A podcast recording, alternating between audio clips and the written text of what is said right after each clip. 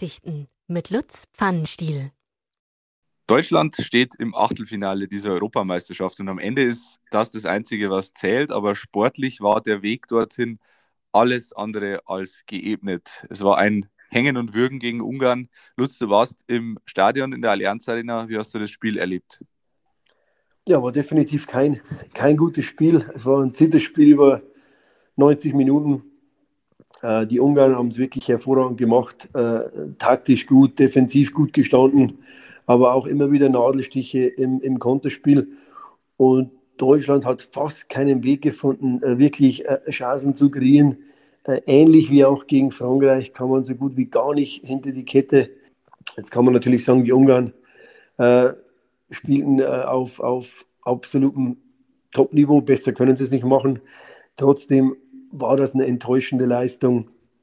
Ähm, ich glaube auch der, die Achterbahnfahrt während des Spiels, äh, Gruppenletzter, Gruppenzweiter, Gruppendritter, dann wieder Gruppenletzter, dann auf einmal wieder Gruppenzweiter, war ja, war ja auch Wahnsinn. Ich glaube, die, die, Engländer, die, die sind ja immer noch ganz konfus und wissen ja noch gar nicht, äh, geht es jetzt wirklich gegen Deutschland, weil das ja immer, sich immer wieder, wieder, wieder durchgewechselt hat. Auf jeden Fall ähm, war das für mich ähm, kein gutes Spiel äh, in allen Belangen. Äh, ich bin auch der Meinung, wenn Peter Gulaschi, der eigentlich nie Fehler macht, äh, nicht an der Flanke vorbeispringt, dass wir wahrscheinlich gar kein Tor machen und ausscheiden. Aber nee, also da muss ich, da muss ich definitiv einiges bessern, was, was schwer war am Anfang. Alex war natürlich auch das Wetter. Es war windig, es hat geregnet, das Gewitter ist aufgezogen. Also die ersten die ersten 25 Minuten waren wirklich äh, schwer, schwer Fußball zu spielen. Aber das ist definitiv keine Entschuldigung. Bevor wir jetzt auf das Achtelfinale gegen England blicken, äh, nochmal grundsätzlich, Deutschland äh, tut sich, und das zieht sich eigentlich durch die letzten Jahre, gegen ultradefensive Gegner immer schwer. Es ist immer ein Hängen und Würgen, gleichzeitig sind sie aber extrem konteranfällig. Wieso schafft Jogi Löw oder die deutsche Mannschaft im Allgemeinen dieses Problem nicht abzuschalten? Ja, wenn man es abschalten könnte, dann, dann wäre es einfach. Das ist, glaube ich, genau die Taktik, äh, die taktische Marschroute, die sich halt äh, der Gegner zurechtlegt, weil er weiß, das ist eine Problematik. Ich glaube, wir könnten da stundenlang diskutieren, aber ich versuche es mal in ein paar Schlagwörtern äh, mal, mal darzustellen. Also Deutschland äh, tut sich schwer, Chancen zu kreieren. Es ist halt wahnsinnig viel Ballbesitz, teilweise zu viel Ballbesitz, aber ohne was Effektives, dass etwas Effektives dabei rüberkommt. Ähm, man wirkt dadurch einfach auch nicht gefährlich, ähm, spielt eigentlich immer um den 16 herum, kriegt keine Tiefe und rückt halt dann so hoch auf. Ähm, und es ist ja kein großes Geheimnis, dass unser zentrales Mittelfeld, aber auch unsere Innenverteidigung nicht unbedingt die schnellste ist. Und dann ist man automatisch, wenn man extrem hoch aufgerückt ist, anfällig bei Kontern. Die Restverteidigung äh, ist dann auch teilweise zu wenig und man wird da wirklich, sage ich mal, hineingezogen in, in, in, eine sehr, sehr große Anzahl, die einfach im gegnerischen, im letzten Drittel äh, da versucht, die Lücke zu finden. Und dann gibt es wahnsinnig große Räume eben genau dahinter. Und Geschwindigkeit ist halt ja, ein, ein großes Manko. Jetzt geht es im Achtelfinale, gerade schon angesprochen, gegen England. Dienstag 18 Uhr ist es soweit. Ein absoluter Fußballklassiker, relativ früh in diesem Turnier. Allerdings hat sich auch England äh, ziemlich schwer getan in der Vorrunde. Ähnlich wie Deutschland. Die Kritik im eigenen Land war auch da groß. Ähm, ist das ja ein, eine Wundertüte, dieses Spiel? Ja, auf jeden Fall ist ein offenes Spiel, aber also bei den Engländern, da bin ich etwas anderer Meinung. Ähm, die Engländer haben drei Spiele gemacht, haben null Gegentore also da war der Fokus auch ganz klar von Gary Southgate. Ähm, ich sage immer, schaut man sich mal die Bank an, der Engländer, äh, mit einem gewissen Jaden Sancho, der momentan darauf sitzt oder gar nicht im Kader ist, dann äh, zeigt das halt, äh, dass das Potenzial, was, was England noch hat im Offensiven, fast schon äh, unausschöpflich ist. Also wir reden da von, von für mich mit Abstand neben Frankreich der besten, der besten Offensive im Turnier wenn man sie doch mal, sag ich mal, von der Kette lassen würde. Äh, Southgate hat sich jetzt eben darauf beschränkt, eher auf eine, auf eine stabile, äh, solide Defensive zu arbeiten. Aber klar, es war nicht schön, was die Engel gemacht haben. Aber wenn man die Gruppe als Gruppenerster abschließt mit, äh, mit null Gegentoren, dann hat man definitiv einiges richtig gemacht. Ähm, trotzdem ist alles, was jetzt in der Vorrunde passiert ist, ist ehrlich gesagt komplett egal. Äh, jetzt geht es in die K.O.-Runde. England gegen Deutschland ist ein, ist ein Klassiker, dann auch noch im Wembley. Also da ist alles möglich. Ähm, das ist ein ganz ein anderes Spiel, ganz ein anderer Charakter wie Deutschland gegen Ungarn. Äh, von dem her ist das ein 50-50-Spiel für, für alle. Und man muss noch dazu sagen, wenn man sich mal den Turnier, den Auslosungsbaum anschaut, die Seite da, wo Deutschland und England ist, äh, da ist wirklich, da sind eher die, ja, die schwächeren Mannschaften, während auf der anderen Seite ist halt so ziemlich alles drin, was Rang und Namen hat. Also außer England, Deutschland und Holland ist auf unserer Seite, Auslosungsseite, eigentlich keine große Gefahr. Darum denke ich, dass der Sieger aus England gegen Deutschland ganz, ganz kommen wird. Klar ist aber auch äh, mit einer Leistung wie gegen Ungarn, da brauchen wir uns über den Turnierbaum wahrscheinlich dann keine Gedanken mehr machen. Ähm, an welchen Stellschrauben muss denn Jogi Löw jetzt drehen, um äh, ja, ein bisschen gefährlicher vor dem Tor zu werden und vor allem hinten auch sicherer zu stehen gegen die starken Engländer? Ja, ich würde äh, wieder auf, auf, die, auf die vergangenen drei Spiele. Ähm, wenn man ähnlich, ähnlich ins Spiel reinkommt wie gegen Portugal, das sehr dominant war, äh, der, der, Auftritt war dominant, der Auftritt war klar, da gab es unwahrscheinlich viel, viel Feuer im Spiel. Wenn man, wenn man genau wieder diese Variante wählt und so ins Spiel geht mit der Grundaggressivität, dann kann Deutschland jeden schlagen, auch die Engländer, auch in Wembley.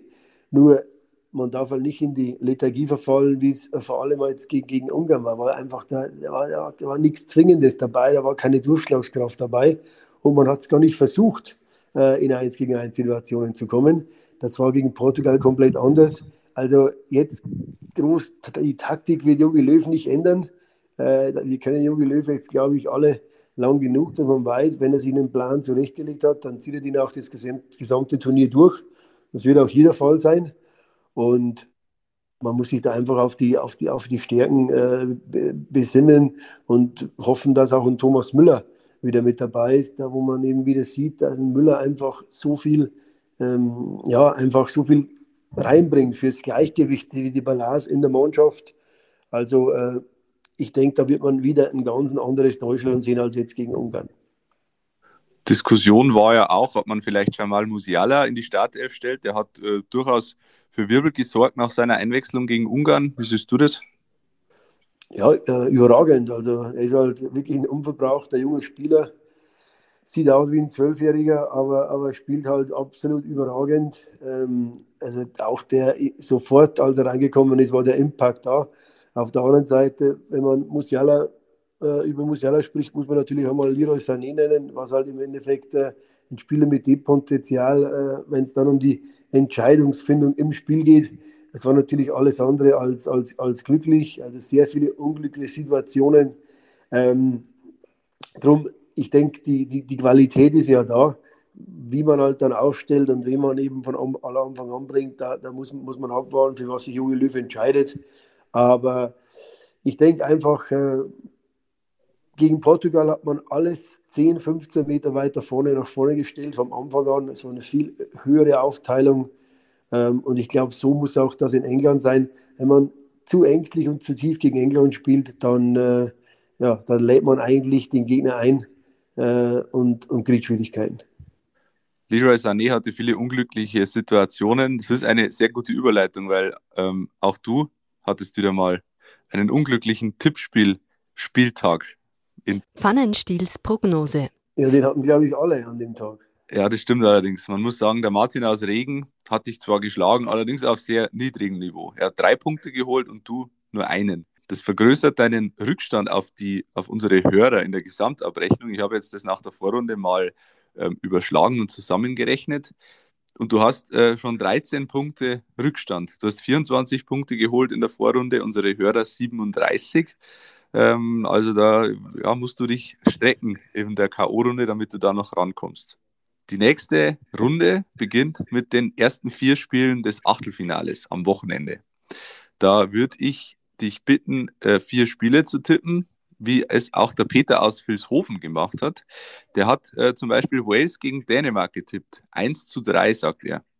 Ja, wird der Peter ungefähr recht haben. Ich denke auch, dass Dänemark das Spiel äh, mit, mit 2 zu 1 gewinnen wird. Äh, Dänemark ist für mich der Favorit, äh, nicht nur äh, wegen, wegen der extra Motivation, wegen der, wegen der äh, ich mal, emotionalen äh, Eriksen-Geschichte, sondern äh, grundsätzlich ist Dänemark eigentlich eine, eine, sehr gute Truppe. Davon äh, gehe ich aus. Wales haben es bisher gut gemacht, stehen sehr, sehr gut, aber alles ist zu stark auf Bale geschnitten. Darum denke ich, dass die, die Dänen äh, da eine Runde weiterkommen werden. 2-1 für Dänemark. Dann haben wir Italien gegen Österreich, die träumenden Österreicher gegen die überragenden Italiener. Bisher 3 zu 0 für Italien, sagt Peter. Ja, Träumen ist erlaubt. Ähm, trotzdem äh, haben die Österreicher bisher, sage ich, haben sich, ich würde sagen, nicht schwer getan, sondern haben äh, eine durchschnittliche Leistung abgerufen, eigentlich in allen Spielen. Äh, auch bei der Niederlage in Holland haben sie es eigentlich nicht so schlecht gemacht. Italiener spielen bisher ein, ein überragendes Turnier, vielleicht bisher die interessanteste Turniermannschaft, weil auch die Taktik, die Marschroute von Mancini einfach wahnsinnig, wahnsinnig gut, gut anzuschauen ist. Ähm, also von dem her sage ich mal 2 zu 0 für Italien. Dann ein Achtelfinale, in dem die Favoritenrolle auch ähnlich verteilt äh, ist. Niederlande gegen Tschechien, sagt Peter 2 zu 1. Ja, wieder, Peter hat recht. Ähm, also Favorit ganz klar Holland. Holland hat es bisher überragend gemacht. Die Dreierkette scheint zu funktionieren im Land der der 4-3-3-Fetischisten äh, hat sich da Frank de Boer jetzt mehr oder weniger durchgesetzt. Äh, die Leute fangen an, das Ganze zu akzeptieren. Die Tschechen haben es bisher, sage ich mal, ordentlich gemacht, äh, aber ohne, ohne Schick äh, äh, würden sie ganz schlecht aussehen. Also da ist wirklich alle, alle Kraft auf Schick sozusagen. Ich denke, dass Holland da als, als Kollektiv, auch als Einzelspielerkollektiv einfach besser ist, wenn man da mal die ersten 13, 14, 15 Spieler anschaut. Und ich sage, dass das 2 zu 0 ausgeht für die Holländer. Dann zum Schluss noch das vielleicht interessanteste Duell dieses Achtelfinales: Belgien gegen Portugal. 3 zu 2. Ja, es scheint ja, dass egal was äh, CR7 macht, dass er irgendwie dann doch trifft. Ähm, darum halte ich das bei und sage, dass die Belgier das mit 3 zu 1 gewinnen. Also sehr ähnliche Tipps. Ähm, wir schauen uns das an und bitten noch um die Tipps äh, für die nächste Folge. Unter heimatsport.pmp.de nehmen wir die entgegen und äh, ihr könnt wie immer ein zweiwöchiges Freiabo der Heimatzeitung gewinnen, wie auch der Martin aus Regen. Und die Tipps, die ihr dafür oder die Spiele, die ihr dafür tippen müsst, sind Kroatien gegen Spanien, Frankreich gegen die Schweiz, England gegen Deutschland und Schweden gegen die Ukraine. Äh, wir freuen uns auf die Tipps, der Lutz auch, äh, und wir freuen uns auf das Achtelfinale und hoffentlich äh, auf einen deutschen Sieg dann am Dienstag. Darüber sprechen wir in der nächsten Folge am Montag nochmal ausführlich. Danke dir, Lutz, und alles Gute bis dahin. Vielen Dank.